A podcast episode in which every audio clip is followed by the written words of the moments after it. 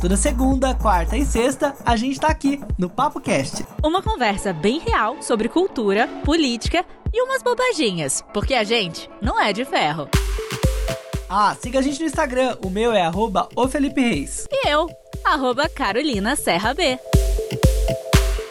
E o Papo Cast tá no ar nessa segunda-feira, 14 de setembro. Seja bem-vindo, bem-vinda você que tá aqui comigo. Carol comigo também aqui. A Carol hoje, gente, tá no escurinho, viu? Ela vai contar novidade para vocês.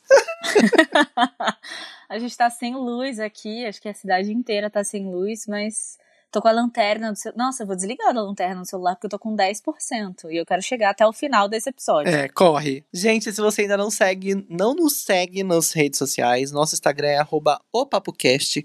Corre lá, também tem o Instagram da Carol, Instagram da Carol, que é Carolina Serra. Se for o grão de, de arroz, tá valendo muito, né? Milhões, milhões de reais, viu? E se você quiser me seguir também, eu não tenho muito arroz em casa, mas pode me seguir no Instagram, é arroba o Felipe Reis. Inclusive, eu tava mostrando receitinhas hoje que prepararam aqui em casa, muito boas. Eu vi, o que que era aquilo? Era, era uma, uma parmegiana. parmegiana. Nossa, de frango. Com vontade. Era, ficou maravilhosa. Acabou rapidíssimo, é. né? Infelizmente. Hum. Mas tinha 700 pedaços, vocês comeram tudo? Ah, tinha seis, vai, não era 700. Ah, aqui eu sou gorda, né, querida? Não tem como. E no Bom, papo que... Ah, vai, conta. conta, amiga, vou contar pra você. Ó, aqui no PapoCast a gente, a gente vai falar sobre diversos assuntos. Inclusive, a gente vai falar que teve um museu muito famoso que proibiu a entrada de uma mulher por conta do decote dela. Onde já se viu? Em que ano a gente tá mesmo? Nossa, triste, né? E o Ministério Público, o Ministério Público tem dito aí que há indícios de que a Igreja Universal do Reino de Deus lavou dinheiro para a Prefeitura do Rio de Janeiro. Ó, investigação do G1, a gente vai contar para você já já. E a gente vai falar que o baterista da banda Lagoon teve uma parada cardíaca aos 34 anos. Eu já fiquei, meu Deus, como assim? Uma pessoa tão jovem pode ter uma parada cardíaca? Vamos reverberar sobre esse assunto? Vamos discutir sobre como uma pessoa pode ter uma parada assim, todo mundo tá passível a isso, já fiquei preocupada, Felipe, mas vamos tirar nossas dúvidas daqui a pouco. É isso aí, a gente também vai falar a respeito de venda de disco. Você curte música? Você que tá ouvindo a gente aqui, muita gente está ouvindo a gente no Spotify Sim. e acaba ouvindo uma música e outra, ouve um podcast. Você sabia que o vinil já ultrapassou a venda dos CDs? Se você é millennial como a gente assim, você também já viveu o CD e também já viveu o vinil, a gente vai contar sobre essa nostalgia daqui a pouquinho.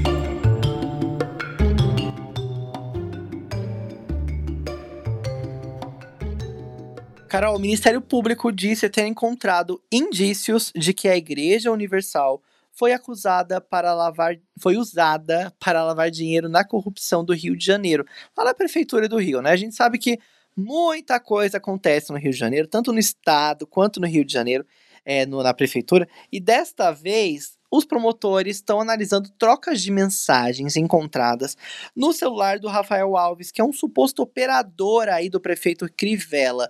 E olha, essa história é longa, já teve o, outros indícios né, de problemas lá relacionados à prefeitura do Rio. Inclusive, a gente contou para você aqui no PapoCast que a Globo já expôs também outro esquema, né? Que foi lá dos Guardiões do, do Crivella, que está sendo investigado também. O negócio corre, né? Muito! Gente, cada vez que que crafuncham encontram outras coisas, né?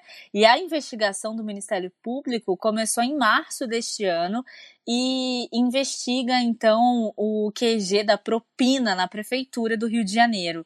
Essa análise que fizeram, né, cita a Universal num documento que tem quase 300 páginas e foi enviado para a justiça e tal, para todo mundo aí no dia 2 de setembro.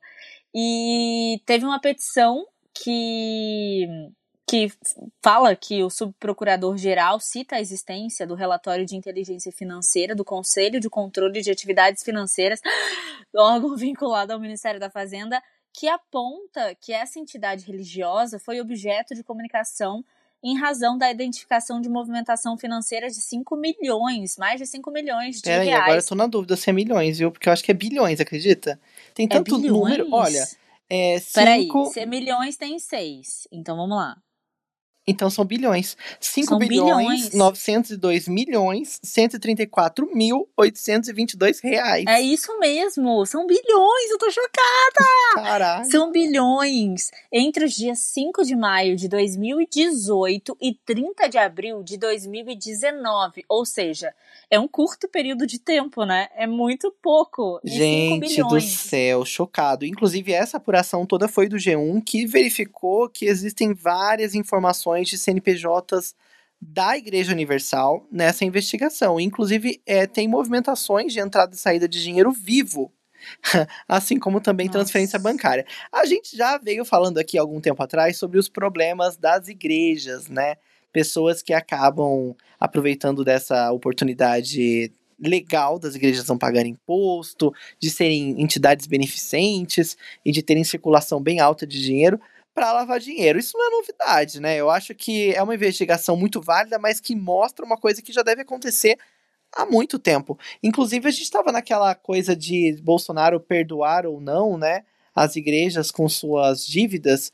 Eu nem vi se ele, ele perdoou, fiquei na dúvida. Você, você encontrou? Não. Não perdoou? Eu acho que não. Eu acho que não. Eu vi uma coisa bem por cima aqui, mas eu acho que ele não perdoou, não. Agora, é, o porquê, o motivo, eu vou dar uma jogada no Google agora. Então, eu fiquei curioso também. Eu até estava pesquisando, mas eu não, não encontrei a, a, fundo isso que rolou. Sei que eles tinham interesse, claro, de, de, de que essa, vida, essa dívida fosse perdoada, né? E era também uma dívida absurda. E dessa vez parece que é um pouco até. Ah, sei lá, até um pouco de uma particularidade muito específica, né? A gente até contou aqui sobre aquela guerra de Globo e Record. A Globo, a Record levantou uma matéria que falava dos donos da Globo, né? E parece uhum. que eles uhum. estão ainda bem focados em colocar muita merda no ventilador. E vamos, vamos combinar? É bom que todo mundo jogue merda no ventilador mesmo, porque a gente quer saber as merdas de todo mundo, todo lado. Não tem essa não. Tem que colocar tudo que é certo e errado aí no ventilador pra gente saber o que a gente tá passando, né? E eu tava até vendo uma conexão. Desculpa, eu tô falando pra caralho, mas só uma coisinha que eu fiquei pensando. Não, pode falar. Pode é, falar. Você viu que viralizou um vídeo da Ana Paula Valadão? Vi. Nesse final de semana? Um vídeo super uhum. homofóbico, uhum. que ela tinha um discurso bem chocante. Esse vídeo é de 2016, mas ele, não sei por que motivo, viralizou agora, em 2020. Muita gente aproveitou para julgar e para acabar com ela, né? Depois de tudo que ela falou, não sei se ela ainda pensa aquilo daquela forma, mas imagino que sim. E aí eu vi uma conexão. Um blogueiro fez uma conexão. Olha, a gente vai, a gente vê essas pessoas humilhando alguém por ser gay ou por não estar de acordo com o que a igreja dela aceita, mas o que a gente mais está vendo nesses últimos meses são problemas muito piores dentro da igreja, né? Esse tipo de, de suspeita de movimentação financeira absurda, aquelas pessoas que usam a bandeira de uma igreja para condenar uma menina que foi estuprada, né? E aí, gente, ninguém vai falar disso? Cadê as pessoas que estão dentro da igreja, mas que também não concordam com isso? Elas precisam se posicionar, né? E aquela coisa também, né? Da flor de lis, que todo mundo já sabe. Tem né? ela também, é. E... Mas você apontar o dedo é muito fácil, né? E você olhar para o que você está vivendo, que é uma instituição que muitas vezes fez parte da sua vida, faz parte da sua vida desde criança, é muito difícil. Você precisa ter um mínimo de discernimento e olhar de fora. E as pessoas não fazem isso, isso é muito difícil, né, das pessoas fazerem. É, isso que você falou é claro, né? É, é preciso olhar e no meio de tanta coisa é, corroborar com isso, sabe? Muita gente morrendo, outras coisas, sabe? Tipo, importa ser gay ou não, sabe? Importa ser isso, ou ser aquilo. Tem muita coisa aí que precisa ser desconstruída e é para ontem. E uma outra coisa que eu ia te falar é que teve um cara também, um pastor que muito conhecido nos Estados Unidos, que ele também entrou com esse discurso então, isso, é, é, esse resgate deve ter sido por conta disso, de, de, de pessoas ligadas a essa religião, que é o protestante, o crente, não, não sei, desculpa, eu não sei qual que é a derivação de uma ou de outra, mas de grandes líderes religiosos, assim, digamos assim, que, que falam isso. Então, talvez o vídeo dela tenha sido resgatado por conta disso, que o cara era bem famoso também. Só dando continuidade ao que você tinha falado do Bolsonaro, não achei nada falando que sim ou que não, mas algumas matérias dizendo que o Bolsonaro está é, mais inclinado para vetar o perdão da, da, das igrejas. Isso é bom, né? Vetar quer dizer que ele não Isso é vai bom. perdoar, né? Não vai perdoar. Ah, bom, tomara.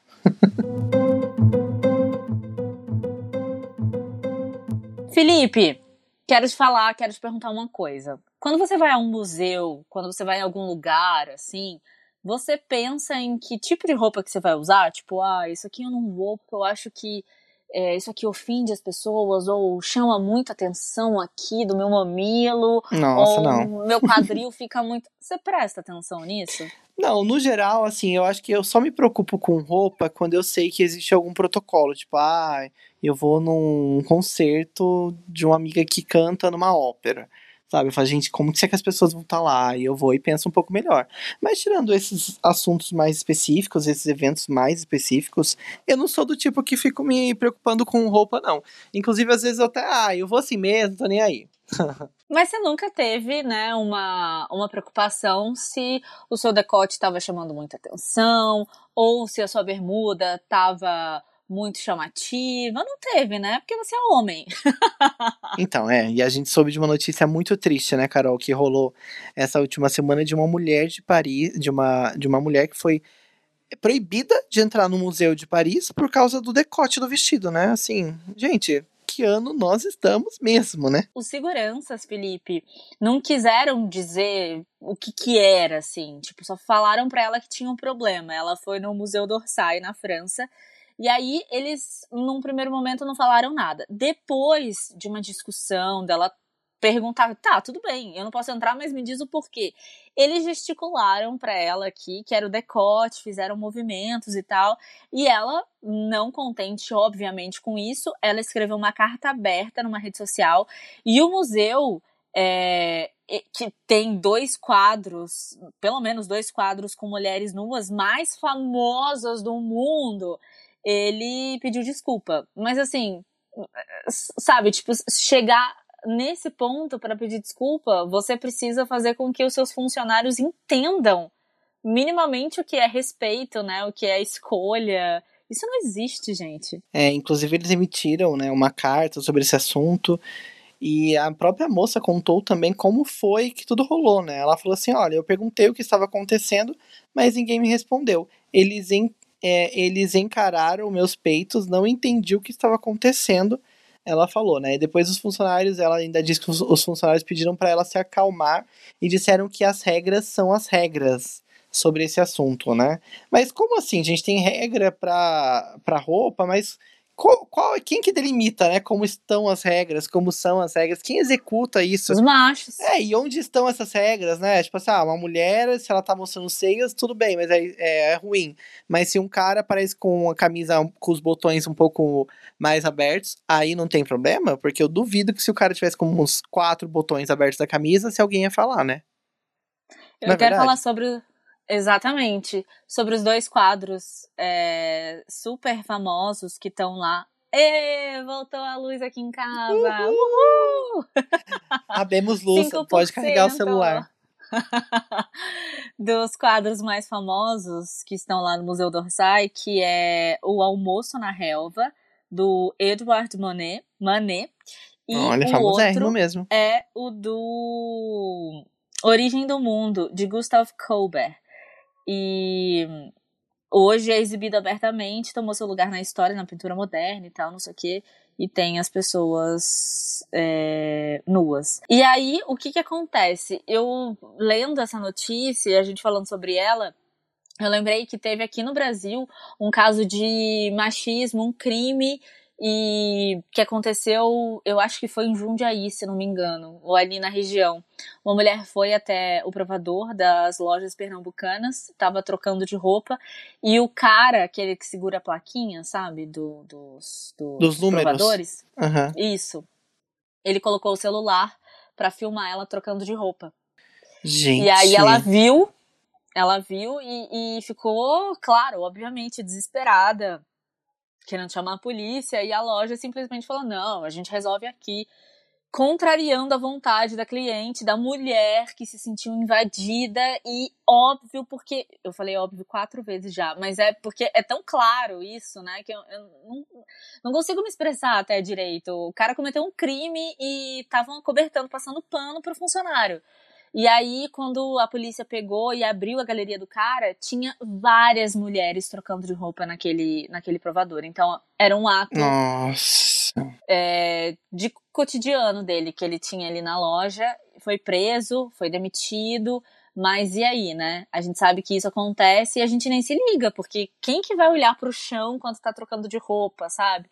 Então, mais um, um, um, um caso de que as pessoas objetificam os corpos alheios e acham que tem poder e domínio sobre aquilo, né? Com essas regras que foram criadas por machos escrotos.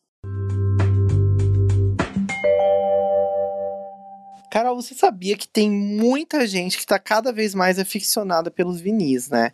Eu tava conversando com um amigo esses dias e ele disse que ele odeia que as pessoas gostem de disco de vinil. Como assim? Que cara é esse? Porque deixou os discos muito caros. Ah, tá, ok.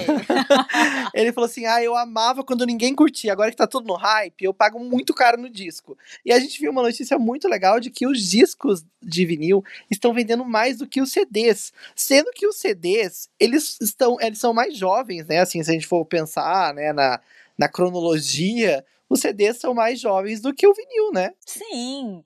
E isso aconteceu pela primeira vez em 34 anos, que a venda dos LPs superou a venda dos CDs. Não aqui, a gente tá falando dos Estados Unidos. E aí foram mais de 230 milhões de dólares lucrados com as bolachonas, que são chamados os discos de vinis, de vinil, e o CD ficou em torno de 129 milhões. Isso não acontecia desde 1986, então tem muito tempo mesmo. E teve uma queda, né, nos discos de vinil, mas por conta da pandemia, apenas 23%, e o dos CDs caiu 48%. Então, ainda que os, o, os discos tenham caído um pouco de venda, eles ainda conseguiram superar os CDs, o que eu achei muito legal, né? Muito interessante. Eu não sei se você tem essa ligação, Felipe, com os discos chamados os bolachões, as bolachonas. Não sei se você tem, mas é, a gente sempre teve em casa, né? E a gente achava, a gente achava muito na rua e, e a gente levava para casa. E sempre tinham marcações, assim, de, tipo, não sei por que as pessoas escreviam na capa do vinil, tipo, para Lourdes sabe? Tipo, por que, que você vai escrever isso na capa, na cara, tipo, da Malu Mader, assim, na testa dela? Já chegou a pegar vinil assim? Nossa, eu nunca tinha reparado. Na verdade, eu não vivi tanto o vinil. Eu lembro da casa da minha avó que tinha um disco, um lugar que tocava vinil, e aí tinha os discos dela, mas eram, tipo, a maioria era coisa gospel e tal, então não foi uma coisa muito presente na minha vida. Mas eu acho que isso, sabia que pode até ficar mais interessante? Eu acho que quem curte coisas antigas, colecionadores, eles vão amar. Eu acho que sim. Ah, não, não. É a mesma coisa que você pegar um, um, um, um livro e escrever na capa do livro. Não. E daí? Não. Mas é a história daquilo ali. A história dela foi a, a Judite. É a história daquele vinil. Ela, ela ganhou aquilo, a Jurema. Eu acho que vale super. Eu super concordo com isso também. Por exemplo, tem livros que são tão perfeitinhos, são legais, ou não são perfeitos, porque isso faz parte da história do, do, do livro. Mas dentro tem para Carolina, com amor e carinho, nananana. Beleza. Agora na capa, na cara da pessoa, e quando a pessoa tava sorrindo e iam lá e, tipo, faziam com a caneta Bic sem dente, ficar sem dente. Isso é espírito de porco, eu acho. Carol, você viu que um baterista da banda Lagoon teve uma parada cardíaca aos 34 anos. E aí a gente foi se interessar um pouco mais sobre esse assunto, porque todos nós estamos nessa faixa etária, né? A gente tem 30 e poucos, eu estou chegando nos 30, tem gente que ouve a gente, nosso público-alvo é também essa galera dessa idade, e aí a gente fica pensando, o que acontece, gente? Será que eu posso morrer do dia pra noite assim? O que será que pode rolar? Bom, as pessoas, assim, no geral, precisam fazer um check-up antes de qualquer coisa, né? É muito importante que você tenha sua saúde em dia. No caso do tio Wilson, que é o apelido que, que o Breno Braga é, tinha, né? Ele. A gente não sabe se ele tinha todos os exames em dia e tal. E o que que acontece? O que que aconteceu com ele? O fluxo do sangue que o coração é, gera, né, é capaz de manter a oxigenação mínima do corpo. Só que sem oxigênio, o organismo não, não, não funciona, né? E aí o que ele teve foi falta de ar, desmaio, dores no peito. E isso aconteceu no meio de, de, de um intervalo do show, né? Essa parada cardíaca. E aí, antes de mais nada, a gente precisa fazer eletrocardiograma. Eu sempre faço, assim, porque eu já tive várias noias com, com isso, de coração acelerar, de você sentir um assopro no coração. Sério, umas coisas bem loucas assim. Só que é muito difícil você prever como e quando isso vai acontecer, né? E aí, a gente sabe que muitas pessoas hoje fazem mais esses exames por conta de condicionamento físico. E nem é tão por conta de, ah, eu quero deixar todo meu todo meu meus exames em dia. Não, é porque as pessoas fazem mais atividades físicas mesmo.